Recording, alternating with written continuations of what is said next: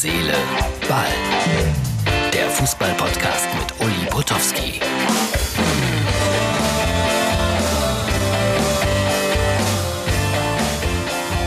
Herz, Seele, Ball vom Mittwoch. Was haben wir den 22. Juli, glaube ich. Ja, ich war beim Friseur. Sieht ganz anders aus. Endlich sehe ich aus wie Marcel Reif. Heute XXL, jetzt erstmal alles ein bisschen anders. Langes Gespräch mit Markus Höhner, den kennt ihr alle von Sport 1. Und äh, wenn ihr erste FC Köln-Fans seid, dann wird dieses Gespräch für euch am Ende vielleicht ein bisschen sehr kritisch. Viel Spaß dabei. Dann melde ich mich nochmal und dann geht's weiter. Anders als sonst. Heute mein Gesprächspartner bei Herz, Seele, Ball XXL Markus Höhner. Und er freut sich immer besonders, wenn man einen Gag über Karneval mit seinem Namen macht. Markus, ist es wirklich so? Tag erstmal. Hallo lieber Uli, hallo liebe Zuhörer. Äh, wir, wir erwischen dich, das mit dem, mit dem Gag, mit dem Namen machen wir gleich. Wir erwischen dich gerade im Urlaub in Italien. Wo bist du genau? Ich bin in Jesolo mit der Familie, das ist ein paar Kilometer östlich von Venedig an der Adria. Da hatten wir eine Woche Urlaub gebucht und haben das auch schon vorausbezahlt und haben gedacht, na ja, das ist Corona-bedingt vom Tisch, aber dann hat sich der Kollege Speckhahn irgendwann gemeldet aus Venedig und Bilder geschickt und da habe ich mit ihm gesprochen und hat gesagt, du, hier ist alles entspannt und genauso ist es. Es ist genau wie bei uns in Gebäuden Maskenpflicht, ansonsten alles easy. Aber nicht übervoll an den Stränden oder so. Nee, man merkt schon, im Gegenteil, es ist nur so halb gefüllt und das macht es in diesem Fall dann sogar relativ angenehm. Klingt gut.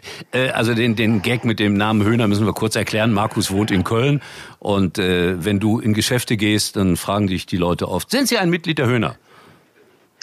Äh, so oder so ähnlich. Oder der lustige Gag können Sie auch singen, aber äh, da ich eben Kölner bin, äh, bin ich durchaus nicht humorlos und uns fällt da immer auch irgendwie eine Antwort ein und wir lachen gemeinsam drüber. Und warum bitte nicht? Also ein Spaß muss immer erlaubt sein. Äh, der soll, das ist das Allerwichtigste sogar.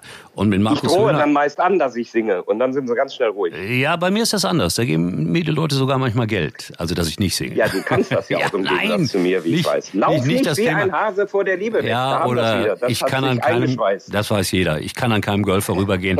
Echte große Hits. Aber wir haben mal zusammen äh, Puppenspiele vorgetragen, du und ich, ne? Das ist schon lustig, ne? was die Welt für ein Dorf ist. Äh, Den Zuhörern sei gesagt, dass du, lieber Uli, und das werde ich dir nie vergessen, du hast meine Karriere äh, in Gang gebracht. Bei dir habe ich volontiert bei RTL. Du hast mir die ersten Chancen gegeben, mit der Ulrike zusammen Beiträge zu machen, vor allem aber Spiele zu kommentieren. Und mein erstes war dann gleich ein abgebrochenes Zweitligaspiel wegen Regens, was es vorher noch nie gegeben hat. Ich weiß nicht, ob du dich erinnerst. Homburg gegen Schalke. Hast du mich rausgeschickt und hast gesagt, mach nur den Bericht und dann passiert das und dann musste ich Interviews machen und alles. Also bei dir ähm, hat alles begonnen und ähm, insofern, wo wollten wir jetzt hin? Äh, wir waren beim Kasperle-Theater.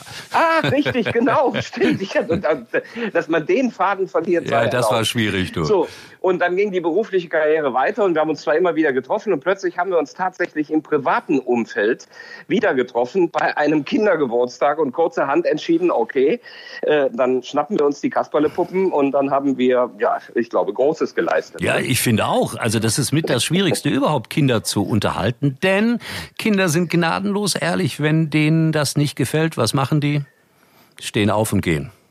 Total, Ja. total. Aber erfreulicherweise sind alle da. Ja, wir haben sie auch gefesselt, wenn wir ehrlich Nun, sind. Also. nun muss ich dazu sagen, ich weiß nicht, ob ich es dir damals gesagt habe, dass ich so mit 15, 16 mit meinem besten Freund haben wir uns mit Kasperle-Theater äh, Geld verdient bei Kindergeburtstagen. Da hat meine Mutter uns hingekarrt und wir hatten unsere Bühne, wir hatten Blitz und Donner, wir hatten Geräusche, Lichtorgel, selbstgemalte Hintergründe. Da haben wir uns ein bisschen Geld nebenher verdient. Hab ich ja auch gemacht. Also insofern waren da zwei echte Profis am Werk und die Kinder waren schlichtweg begeistert. So, jetzt muss ich das nochmal kurz erklären. Markus Höhner, Sportkommentator, Moderator, äh, Experte, jetzt bei Sport 1. Sag mal, wo hast du jetzt äh, nach deiner Anfangszeit bei RTL überall gearbeitet?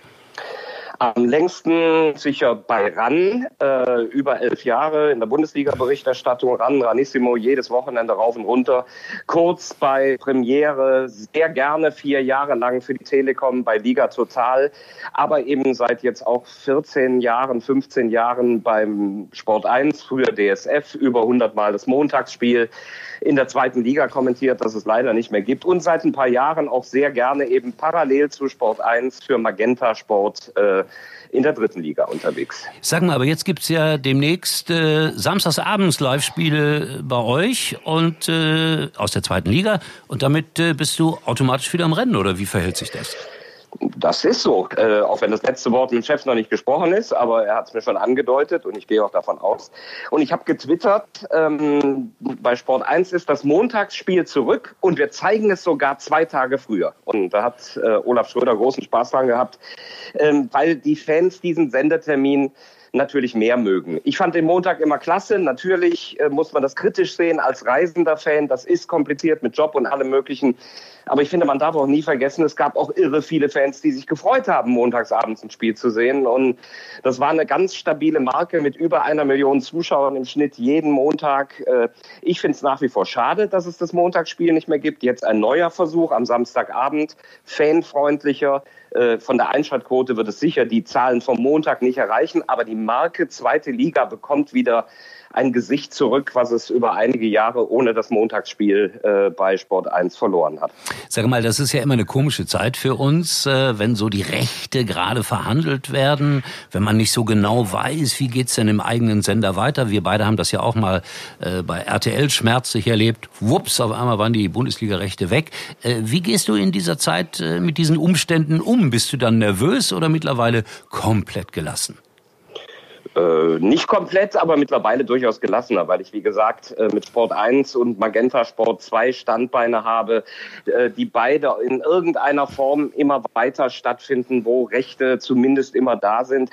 Äh, aber ich erinnere mich sehr gut, Uli, an den Tag, äh, und daran merkt man ja, wie, wie einschweißend sowas ist, wo RTL damals die Rechte verlor, dass Dieter Lesche, unser damaliger Chefredakteur, morgens noch gesagt hat, Leute, stellt den, Sack, den Sekt kalt, ähm, die Bundesliga bleibt bei uns und mittags war sie futsch. Ähm, das ist schon, das ist schon schwierig, wie dann äh, Jobs und Aufgaben an dieser Rechtevergabe hängen. Und dann bin ich schon froh, dass ich mich über die letzten Jahre da sehr langfristig und stabil mit zwei Partnern vereinbart habe, mit denen ich zumindest relativ krisensicher bin. Ja, ich kann das alles logischerweise mehr als gut nachempfinden. Wie war das Klar. denn jetzt für dich in dieser Corona-Zeit äh, mit, mit Maske ins Stadion, in Drittligastadien und äh, kommentieren hinter Plexiglasscheiben, äh, keine Zuschauer im Stadion? Wie hast du das empfunden? Ich habe es einfach angenommen. Ich fand es äh, in einer gewissen Phase ja richtig albern, wenn dann Leute da gestanden haben und gesagt haben, ja, ich habe aber lieber Fußball mit Fans, ich habe lieber Fußball ohne Maske. Ach, Ach, wirklich? Ne? Das, äh, das fand ich immer, natürlich, jeder will lieber Fans mit äh, Fußball mit Fans haben und ohne Maske.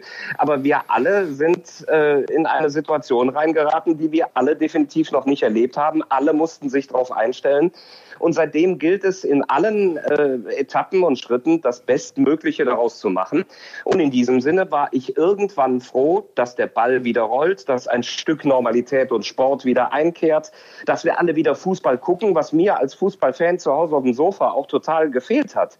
Äh, ja, und dann halt mit Maske, wenn es nicht anders sein soll. Und so soll es dann schrittweise bitte weiter bergauf gehen, zurück zur Normalität. Ich kann das immer wieder nur sagen. Für mich war das ein Vorteil. Bei meinen Interviews habe ich mich dann immer als Marcel Reif vorgestellt. Kaum einer hat widersprochen von den äh, Protagonisten. Das funktioniert auch ganz gut. Ja. Deine, deine Fragen sind doch viel besser. Ja, ich habe es aber wirklich gemacht, so bei dem einen oder anderen. Hallo, ich bin Marcel Reif. das das, das glaube ich bei dir. Ja, da gucken die Leute etwas irritiert und äh, ich möchte nicht wissen, wer es dann letztendlich tatsächlich tatsächlich geglaubt hat. Ja, äh, das ist ja das Schöne, was du dir immer erhalten hast, dass du die Spur Humor und Nicht-Ernsthaftigkeit in diesem ganzen Zirkus äh, äh, behalten hast. Das habe ich mir so in den letzten Jahren auch immer ein bisschen mehr angeeignet, mal einen Schmunzler zu bringen und nicht alles so bierernst zu nehmen. Ja, Fußball ist natürlich, äh, es hat einen ernsthaften Hintergrund, brauchen wir nicht drüber diskutieren, aber es ist ja nicht das Allheilmittel dieser Welt, also ganz im Gegenteil. Äh, sag mal, weil ich das immer hier in meinem kleinen Podcast frage, deine größte Peinlichkeit als Reporter, kannst du die benennen, ad hoc? Äh, ja, ähm, das war mal, auch wenn ich sie nicht, ja, auch wenn ich sie nicht zu 100 Prozent beschreiben kann. Das war mal bei einem Montagsspiel der zweiten Liga, Frankfurt gegen Düsseldorf. Da habe ich zwei Innenverteidiger, einen von Frankfurt und einen von Düsseldorf, konsequent in den ersten Minuten erstmal verwechselt. Und die, der eine war zum anderen Verein gewechselt und ich habe also die Rollen immer genau falsch rum erzählt. Ähm, und dann waren beide Protagonisten, standen auch wirklich noch im Mittelpunkt. Und bis nach 25 Minuten der Leiter der Sendung unten zu, aus dem Ü-Wagen zu mir gesagt hat, sag mal, kann das nicht sein, dass du die hier die ganze Zeit verwechselst? Ne? Und dann wurde ich ganz still. Und dann habe ich einen Fehler gemacht. Dann habe ich das mit so einem leichten Lachen äh, einfach so unter den Tisch gekehrt. Und das war nicht klug, weil daraus habe ich gelernt, es ist besser, dann zu sagen, Entschuldigung, haben genau. Sie es gemerkt? Da habe ich mal einen ganz dicken Käse gemacht. Genau. Und so, und das ist einfach wichtig. So bin ich übrigens eigentlich im normalen Leben gerade stehen für irgendwas, was man falsch macht. Aber in dem Moment wollte ich so irgendwie, hahaha, ne? Ja, äh, ich kenne das. Das war nicht gut. Ja, ja das, das, gut. das tut zwar weh, wenn man das erkennt, aber dann wirklich besser klipp und klar sagen, oh Gott, da habe ich gerade Mist gebaut. Äh. Das, es gibt dann immer noch Leute, die dich deswegen anpinkeln, aber die Masse wird sagen, ach guck, er steht dazu. Ne? Genau, und das ist das Wichtige im Leben. Und wenn das dann jemand trotzdem kritisch sieht, da hat er ja übrigens auch recht. Ja, ich sage das ja immer. Wenn, wenn einer irgendwie Kritik übt, er macht das ja subjektiv. Oft machen die Leute das nicht sehr nett, aber er macht das subjektiv, subjektiv und deswegen hat er aus seiner Sicht ja, dann natürlich recht. Es gibt dann tausend Dinge, die wir natürlich äh, anders beurteilen und anders beurteilen können. Aber derjenige, der es zunächst mal subjektiv sagt, hat nicht Unrecht. Ist ja logisch. Richtig. Ja, ja. Und äh, sehr oft, du, du sagst, manche machen Slapsch. Ja, das kommt vor. Aber so manches Mal habe ich mir auch wirklich gedacht, doch komm, hat er ja recht. Oder man merkt selber, stimmt, ja, das habe ich gesagt. Also das, äh, finde ich, muss ein Teil der Persönlichkeit sein, dass man zu Fehlern oder Missgeschicken aufsteht. Genauso ist es. Oh Gott, wenn ich schon alles verwechselt habe. Äh, Erste FC Köln, mein Lieblingsstichwort bei dir. Wie geht's denn weiter in der nächsten Saison? So wie es komm, dann mal so. Urlaub. Äh, ja, komm, das müssen wir kurz besprechen. So wie es da zwischendurch mal war, da war es ja richtig gut, oder äh, so wie es am Ende war, grottenschlecht? Ähm, ich, ich schwanke. Äh, als Gistol geholt wurde, Horst Held fand ich immer in Ordnung, äh, hohe Identifikation mit dem Verein. Aber der konnte ja nichts dafür, dass man praktisch zeitgleich schon den Gistol geholt hat. Den hätte ich unter keinen Umständen geholt und wurde eines Besseren belehrt. Äh, habe da wirklich mit offenem Mund gestanden und konnte nicht begreifen, was er für eine Entwicklung da reinbringt. Das hat er aber bei Hoffenheim und Hamburg so in dieser Form auch gelebt. Und ich glaube an diese sich wiederholenden Mechanismen, wie Trainer funktionieren. Und nach der Corona-Pause ähm, hat man sehr klar gesehen, wie die negative Entwicklung eingetreten ist. Und zwar mit der gleichen Konsequenz wie vorher die gute. Und ich habe in einem Sport 1 Kommentar geschrieben, wenn ich jetzt Horst Held wäre, würde ich auch diesen zweiten Teil genau so streng analysieren wie den ersten positiven und würde, äh, wenn ich als Horst Held einen Plan B hätte, äh, jetzt in diesem Sommer äh, konsequent reagieren, professionell, wenn auch unpopulär und ich hätte mich von Gistol getrennt. Interessant. Also ich finde das ja äh, immer mutig. Ihr müsst ja, ihr dürft ja, ihr könnt ja da auf eurer App, äh, auf eurer Internetseite Kommentare schreiben. Das ist ja wieder was ganz anderes. Da muss man Meinung bekunden und dann kriegt man doch sicherlich auch Gegenwind. Oder wie sieht das aus? Das gibt es durchaus mal. Aber ich meine, dafür sind wir da über Jahre. Ähm und da bin ich dann auch so, was, was Köln angeht, in einer gewissen Kompetenz äh, ganz froh drum, dass das über Jahre eine Meinung war, die viele als zumindest in Ordnung äh, und lesenswert empfunden haben. Auch hier jetzt in diesem Fall, da hat ja keiner das Recht gepachtet. Wir werden dann vielleicht irgendwann im Oktober oder November sehen, äh, was Herr Höhner geredet hat, war ja wieder völliger Quatsch oder war das doch der richtige Trend?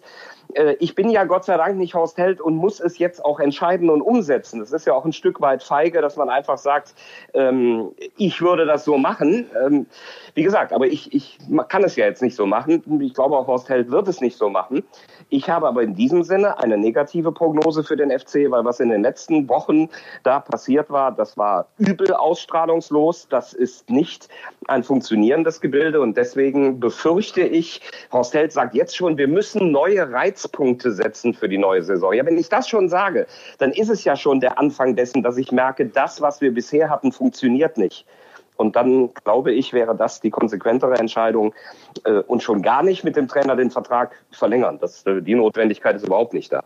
Okay, das war fachlich, das war sachlich. Äh, was sagt dein Sohn dazu? Den habe ich neulich mal im Zug im FC Köln-Trikot getroffen. Hast du das? Ja, witzig. Wieso hat er ein FC-Trikot an? Ja, frage ich Wie mich auch. Denn dazu? Frage ich mich ja, auch. mein Gott. Wir sind alle, wir sind alle Fußballfans unser Leben lang gewesen und mich hat's halt früh im Kindesalter äh, mit Köln erwischt und dass dann mein Sohn bitte das gleiche Leiden ertragen muss, das ist nun mal so. Äh, und ich bin irre froh, dass mir das erhalten geblieben ist, dass ich mit meinem Sohn, sogar auch mit meiner Frau, äh, äh, leidenschaftlich gerne zum Fußball gehe, zu Auswärtsspielen fahre. In Hamburg waren wir, jetzt neulich mit meinem Sohn in Dortmund. 5-1 verloren und trotzdem war es ein mega tolles Erlebnis. Ähm, ich liebe Fußball und das dann so auf einer zweiten Ebene mit der Familie noch weiter zu erleben als Fan und aufgeregt auf dem Sofa.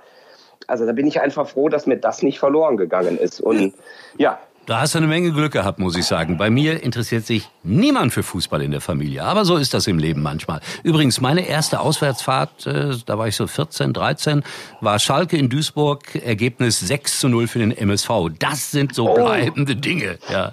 Aber darauf das will ich, ganz schlecht. Ja, ich will das nicht weiter drauf eingehen.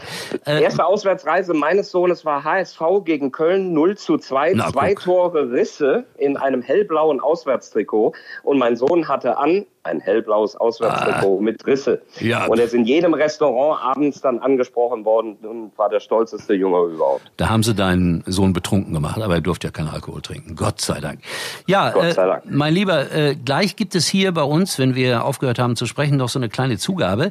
Denn äh, mein, mein Podcast äh, wird immer ein bisschen verlängert. Das wird dann fast zum Hörbuch. Und wir werden dann gleich, also wer Lust hat, kann einfach weiterhören, der kann dann eine ja fast kriminalistische Geschichte hören aus dem Hörbuch Mörderischer Fußball, vorgelesen von Markus Höhner. Aha. Mhm. Kannst du dich erinnern? Ist zig Jahre her, hast du mal eingesprochen bei mir. Boah, ja, jetzt dämmert. Jetzt dämmert. Hör mal, das war, einer, das war einer deiner kulturellen Höhepunkte. Meiner Karriere-Highlights. Ja, und jetzt ja, sagst du, ich, es dämmert. Ich muss ein bisschen zurück. Nein, ich muss ein bisschen zurückhalten. Die Leute sollen nicht zu euphorisiert werden. Genau, da hast du recht. Erwartungen immer klein halten. So, dann wünsche ich euch noch einen schönen Urlaub, äh, Markus. Wir sehen uns demnächst Danke, hoffentlich gesund und munter wieder. Und äh, bleib der, Lass der du bist. Gut gehen. Ja? Danke gleichfalls, lieber Uli. Danke, Markus. Tschüss. Tschüss. Wie versprochen will ich euch gelegentlich jetzt eine lange Geschichte hier präsentieren. Erstmal danke Markus für das äh, Telefonat. Eine lange Geschichte heißt, irgendeiner meiner Kollegen liest eine kriminalistische oder lustige Story vor vom Hörbuch Mörderischer Fußball. Und, wie der Zufall es will, heute Markus Höhner aufgenommen vor ungefähr zehn Jahren. Und ich glaube, die Geschichte heißt Torschusspanik. Dauert etwa 30 Minuten. Also wer Lust hat, kann sich das äh, auf einer Autofahrt oder vorm Einschlafen oder zum Einschlafen oder wie auch immer jetzt anhören. Das ist neu. Viel Spaß mit dem Hörbuch. Was anderes ist es nicht. Bayern München gegen Eintracht Frankfurt, 29.10. Kommissar Felling ahnte nicht, dass der Mörder noch ganz in der Nähe war, als er sich über die Leiche beugte.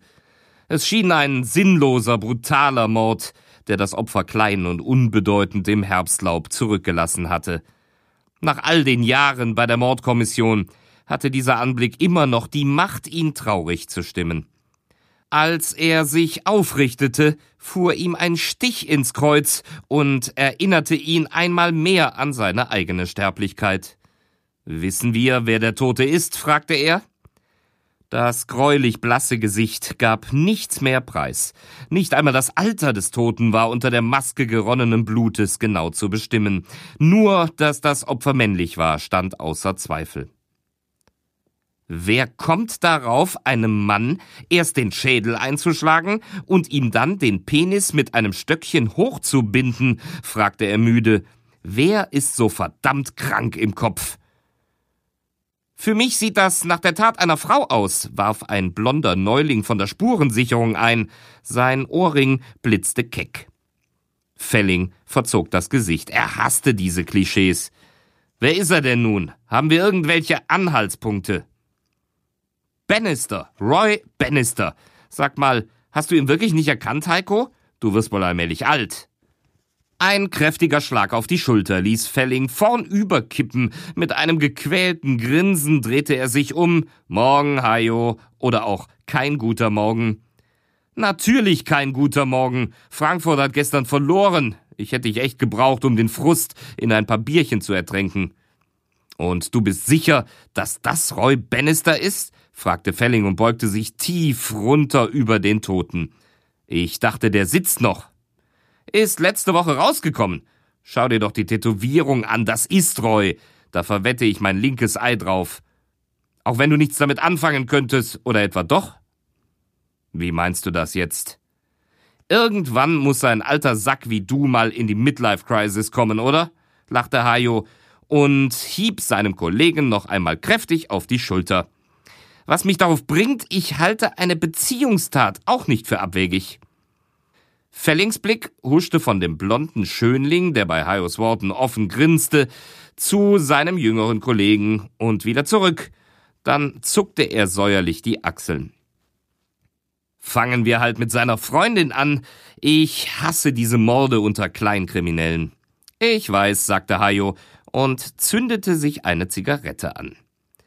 In diesem Augenblick klingelte Fellings Handy. Umständlich nestelte er es aus seiner Tasche und presste es ans Ohr. Felling hier, was gibt's? Sein Gesicht verfinsterte sich. Im milchigen Licht der Herbstsonne traten die Falten auf Stirn und Wangen hervor wie eingemeißelt. Seine Knöchel waren kalkweiß. Was gibt's? fragte Hayo, als Felling das Handy mit einer unbeherrschten Bewegung in die Tasche stopfte. Wir müssen gleich weiter. Sie haben noch einen Toten gefunden. Und? Auch ein alter Bekannter von uns, Mark Schulz, alias der schöne Schulz. Der Lude? Felling nickte.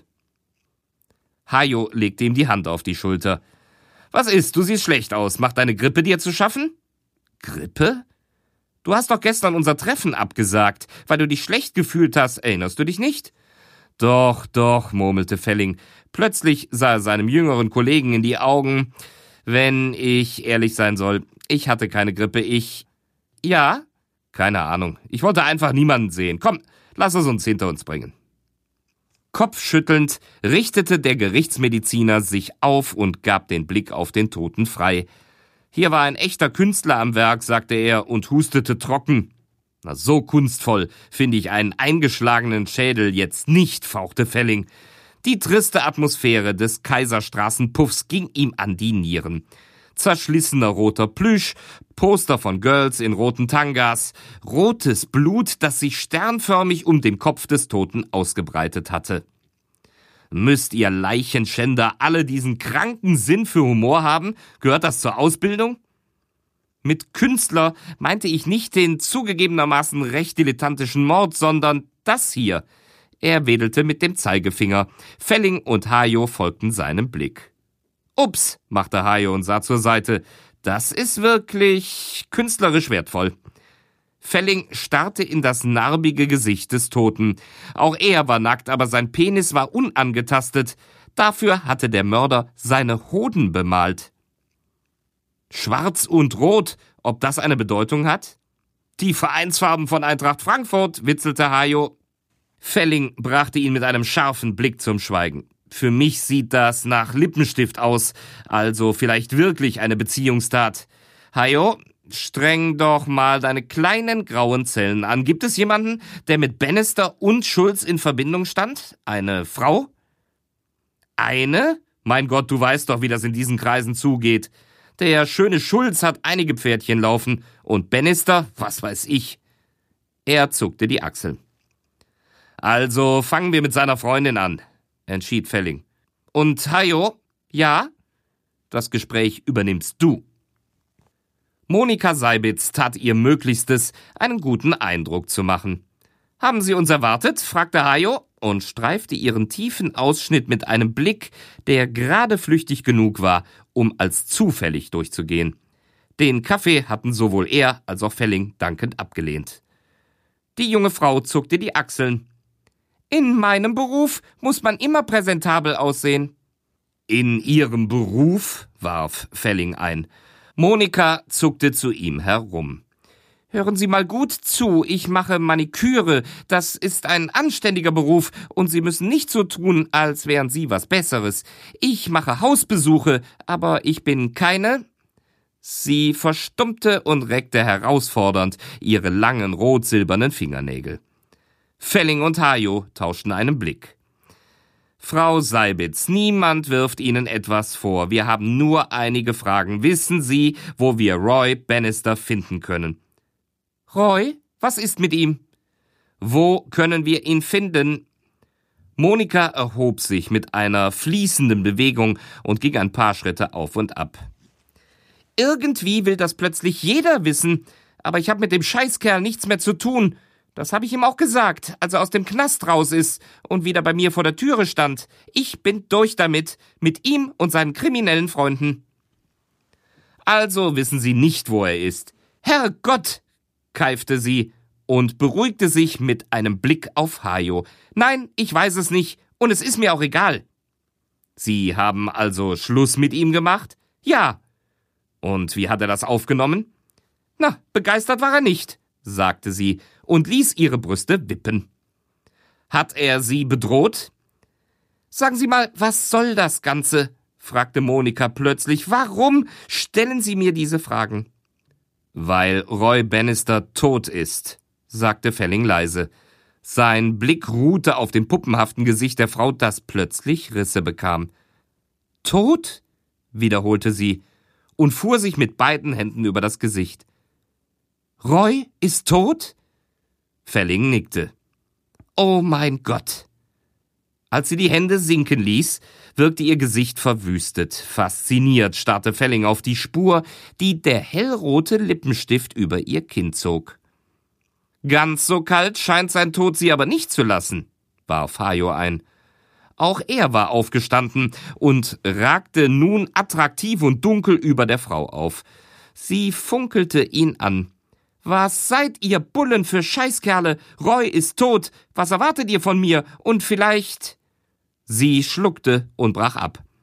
Ihr Blick huschte zu Felling.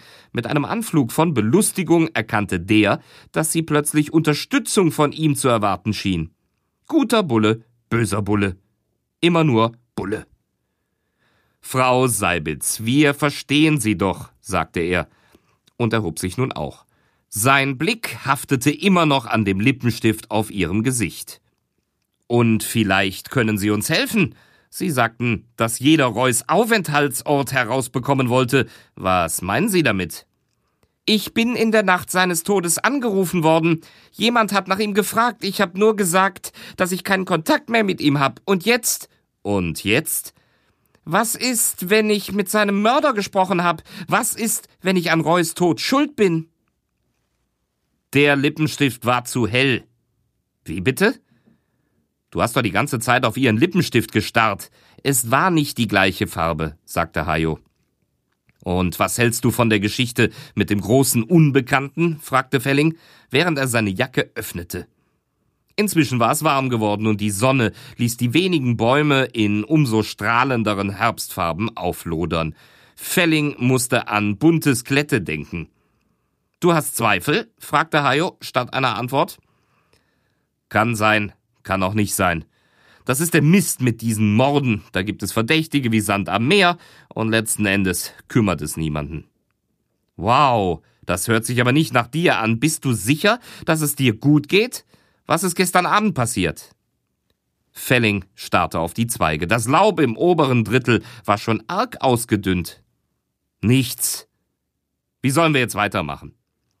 Wenn wir bei der Täterinnenschiene bleiben, sollten wir uns bei Schulz Huren umhören, und wenn dies nicht waren, vielleicht haben sie jemanden gesehen. Den großen Unbekannten? Wenn es hilft, warum nicht auch den großen Unbekannten? sagte Hajo achselzuckend. Weißt du was? Ich kümmere mich darum. Nimm dir doch den Rest des Tages frei. Du siehst so aus, als könntest du es brauchen. Zum ersten Mal an diesem Tag huschte ein Lächeln über Fellings Gesicht. Danke, Hajo. Ich glaube, auf das Angebot komme ich zurück. Eintracht Frankfurt gegen Arminia Bielefeld. 12.11. Der Chef tobt, raunte Hajo und zwinkerte Felling zu, als der durch die Tür trat. Der Kommissar hängte seine Jacke auf. Der kann mich mal, ich. Felling, Kleinert, sofort in mein Büro! Die beiden tauschten einen Blick. Na dann, seufzte Hajo. Ich hab zwar keine Ahnung, was wir verbrochen haben, aber schlimmer als auf Streife gehen kann es ja wohl nicht sein. Dr. Wert sprang auf, als die beiden sein Büro betraten. Die Haare standen ihm um den Kopf, als habe er sie mit beiden Händen gerauft. Haben Sie Ergebnisse über diese toten Kriminellen? Sie sind da seit zwei Wochen dran. Wir haben noch nichts Konkretes, Chef, sagte Felling seufzend. Niemand ist bereit. Ist auch egal, unterbrach Dr. Wert und riss die Brille von der Nase, um sie zu putzen. Wir haben einen wahrscheinlich rassistisch motivierten Mord in einem Asylantenheim. Das müssen Sie aufklären. So etwas ist gar nicht gut für unser Renommee, ist das klar? Klar, Chef. Ja, worauf warten Sie dann noch? schnaubte Wert und warf Hajo einen scharfen Blick zu. Das hat höchste Priorität. Und was ist mit den beiden Toten, die heute Morgen gefunden worden sind? Wert starrte Felling an. Welche Toten? Marcel Friedrichsson und Arthur Berger, beide wurden in den frühen Morgenstunden tot in ihrer Wohnung gefunden. Ein Nachbar, der zum Joggen wollte, hat gesehen, dass die Türe offen stand. Er ist reingegangen und hat. Und warum erzählen Sie mir das? Ich dachte, gehen Sie zu diesem verdammten Asylantenheim und verhaften Sie jemanden. Ja, Chef. Hajo schlängelte sich geschickt durch den dichten Verkehr der Frankfurter Innenstadt. Warum hast du nicht angerufen? fragte er. Felling gähnte und zuckte die Achseln. Was wissen wir über diese beiden? Friedrichsson und Berger? Nicht viel. Sie haben zusammengelebt. Zusammen oder zusammen? fragte Hayo und grinste. Sie waren homosexuell und jetzt sind sie tot und ihre Gehirne kleben an der Wand. Erschossen? Erschlagen. Beide schwiegen. Endlich fragte Hayo. Gibt es Parallelen? Außer der Todesart nicht keine verzierten Genitalien, wenn du das meinst, und jetzt noch ein Mord an einem Asylbewerber. Ich glaube manchmal, dass die ganze Welt verrückt geworden ist. Und Frankfurt hat wieder verloren, zu Hause. Hajo nickte düster. Ich glaube, hier sind wir richtig. Felling und sein Kollege stiegen aus dem Auto und sahen sich um.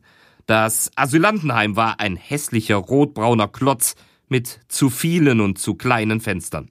Das Blaulicht der Polizeiautos spiegelte sich in großen Pfützen und die Stimmung schien explosiv. Felling reichte einem uniformierten Kollegen seinen Ausweis. Wo müssen wir hin? Zweiter Stock, ich begleite Sie. Danke. Was können Sie uns über den Toten sagen? Schwarzafrikaner, seit sechs oder sieben Monaten in Deutschland, offenbar nicht illegal. Sibusiso irgendwas. Aus den Augenwinkeln sah Felling, wie Hayo scharf den Kopf hob, aber er wurde abgelenkt, als eine Gruppe Menschen auf ihn eindrang. Offensichtlich waren es Freunde des Toten, die sich gestikulierend um die beiden Beamten scharten. Wie aus dem Nichts tauchten mehrere Polizisten auf und trieben sie unsanft zurück. Felling erhaschte einen Blick auf das verzerrte Gesicht einer Frau, auf deren dunklen Wangen Tränen glitzerten. Plötzlich musste er an Monika Seibitz denken. Das Gefühl von Déjà-vu verstärkte sich, als er das schäbige Zimmer betrat, in dem der Tote ausgestreckt auf dem Boden lag. Der Gerichtsmediziner hob den Kopf. Schön, Sie auch mal wieder zu sehen. Unser letztes Treffen muss ja Stunden zurückliegen. Was können Sie mir sagen? Der Gerichtsmediziner machte eine ausholende Geste mit seiner schmalknochigen Hand. Schädel eingeschlagen, stumpfer Gegenstand. Soweit ich jetzt schon sagen kann, ist der Tod in der Nacht eingetreten. Ich würde schätzen, ein paar Stunden vor unserem Pärchen. Könnte es derselbe Täter gewesen sein? Ist das mein Job? Der Gerichtsmediziner erhob sich ächzend und klopfte seine Hose ab. Fellings Blick blieb an den getrockneten Schlieren auf dem Stoff hängen. Kommen Sie heute Nachmittag vorbei, dann kann ich Ihnen mehr sagen. Danke. Felling wandte sich an den uniformierten Kollegen, der immer noch angespannt in der Tür stand. Nehmen Sie die Personalien der Leute auf und schicken Sie sie mir heute Nachmittag aufs Präsidium. Freunde, die Freundin oder Frau des Toten, Sie kennen das ja. Der Mann nickte und verschwand. Hajo, kommst du? Ich brauche einen Kaffee. Ja, gleich. Kopfschüttelnd sah Felling zu, wie Hajo mit einer rotblonden Polizistin die Köpfe zusammensteckte. Sie lachten und gaben sich die Hand.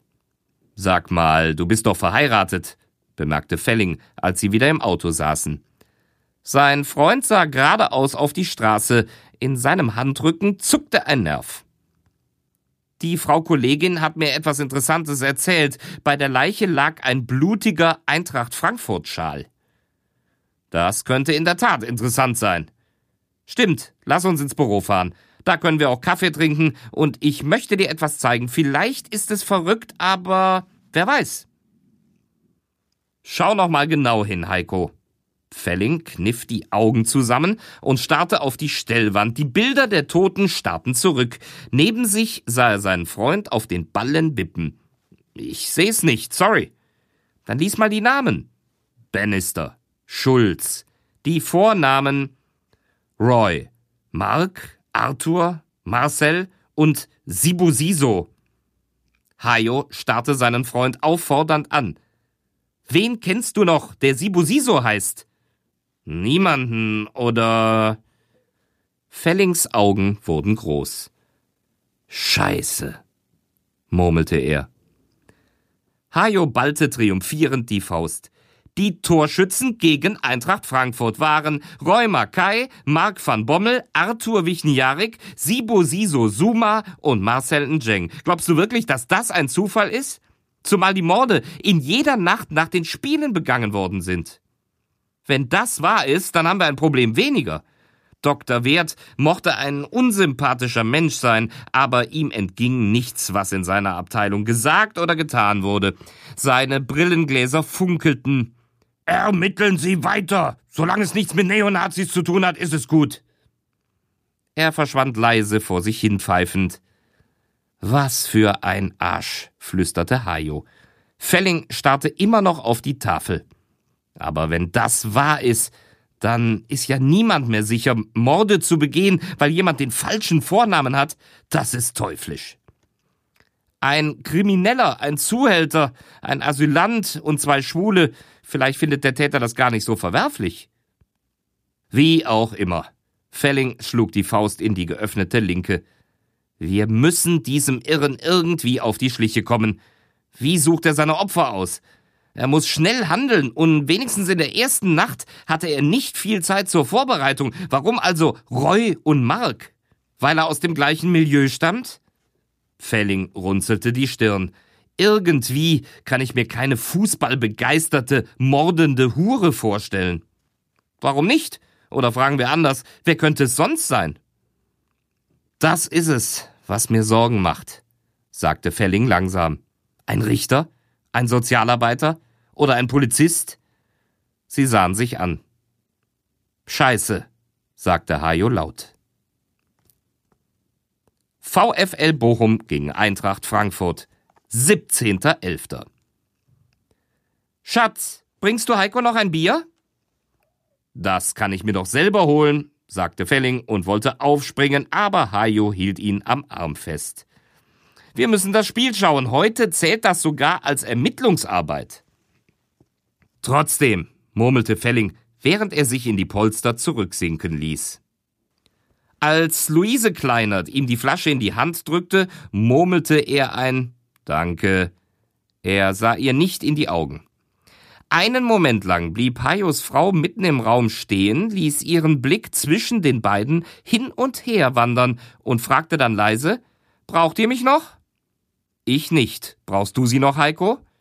Felling zuckte zusammen und runzelte die Brauen, während er den Kopf schüttelte. Luise drehte sich schweigend um und verließ das Wohnzimmer. Wenig später hörte man die Haustür gehen. Habt ihr Ärger? Hajo winkte ab. In jeder Ehe kriselt's mal, sagte er. Aber das schaffen wir auch noch aus der Welt. Wenn Frankfurt heute verliert, wissen wir, ob ich recht hatte.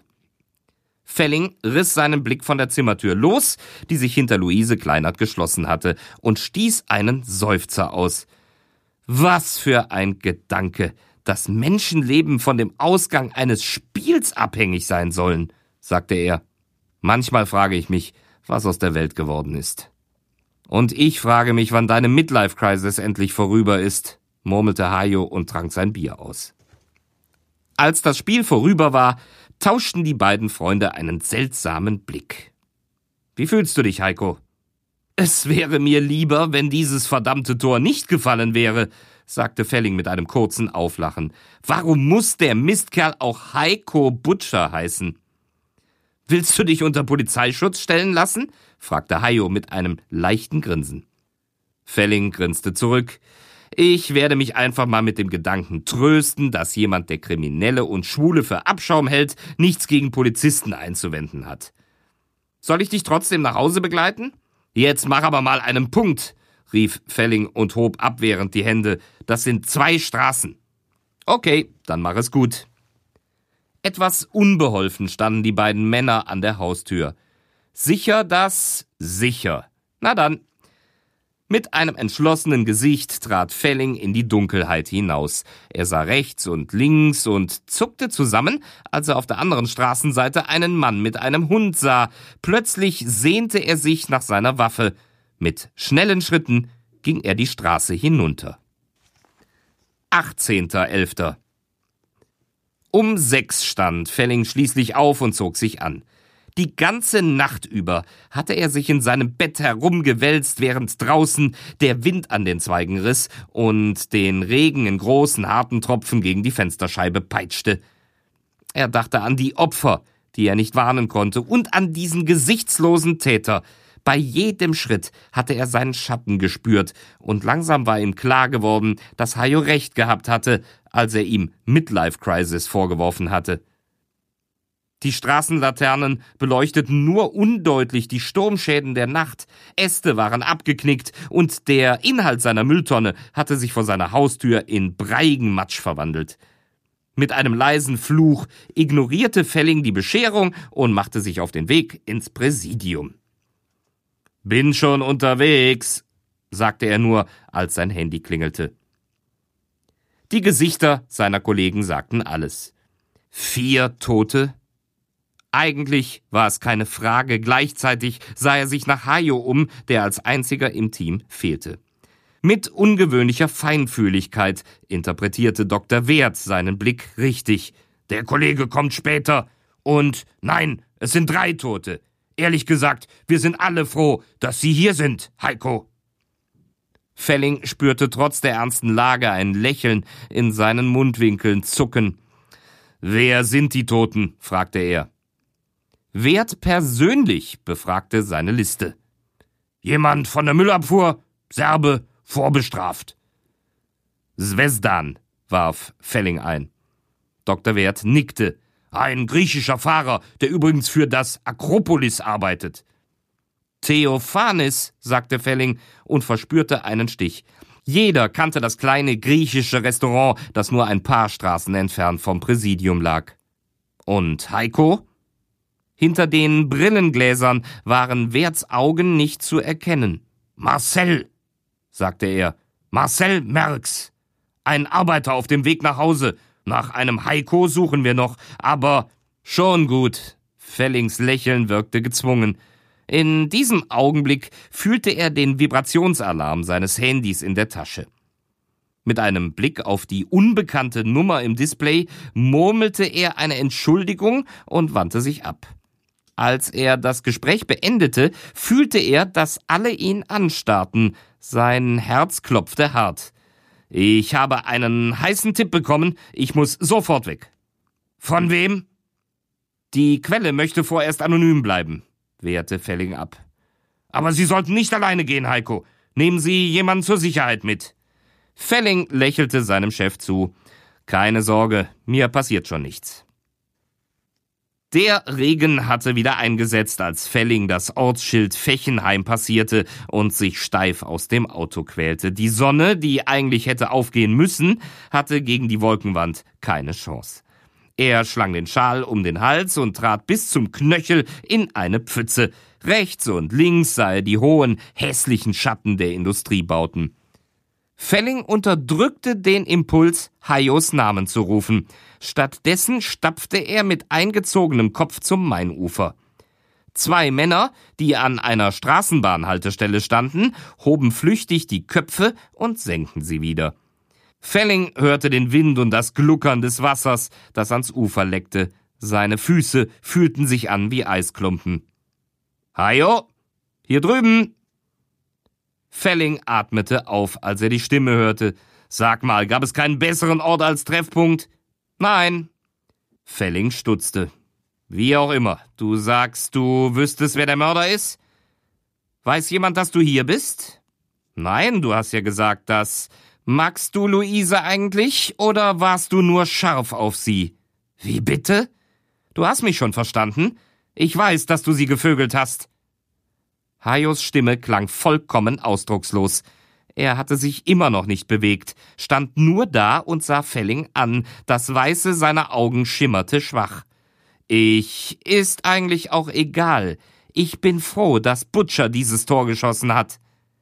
Es gibt zwar viel Abschaum, aber allmählich wurde es schwierig. Ich habe Theophanis nicht gern getötet. Ich werde mir ein anderes Stammlokal suchen müssen. Hajo, du weißt nicht, was du sagst.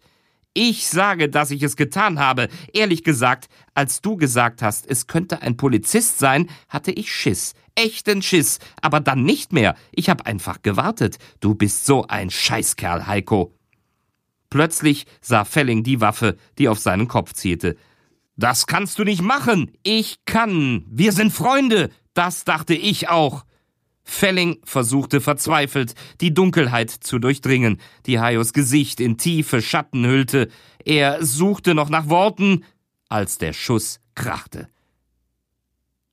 Das Gras unter seiner Wange war eisig und nass vom Regen, und das Wasser des Mains gluckerte noch ein paar Sekunden lang. Mörderischer Fußball. So, Freunde, das war's. Ich weiß nicht, wie viele durchgehalten haben. Es ist nicht so einfach zuzuhören. Ich weiß. Wir hören und sehen uns äh, wieder morgen, weil Herz, Ball kommt täglich. Herz, Ball kommt morgen wieder. Und Uli schreibt jetzt weiter an seinem Krimi.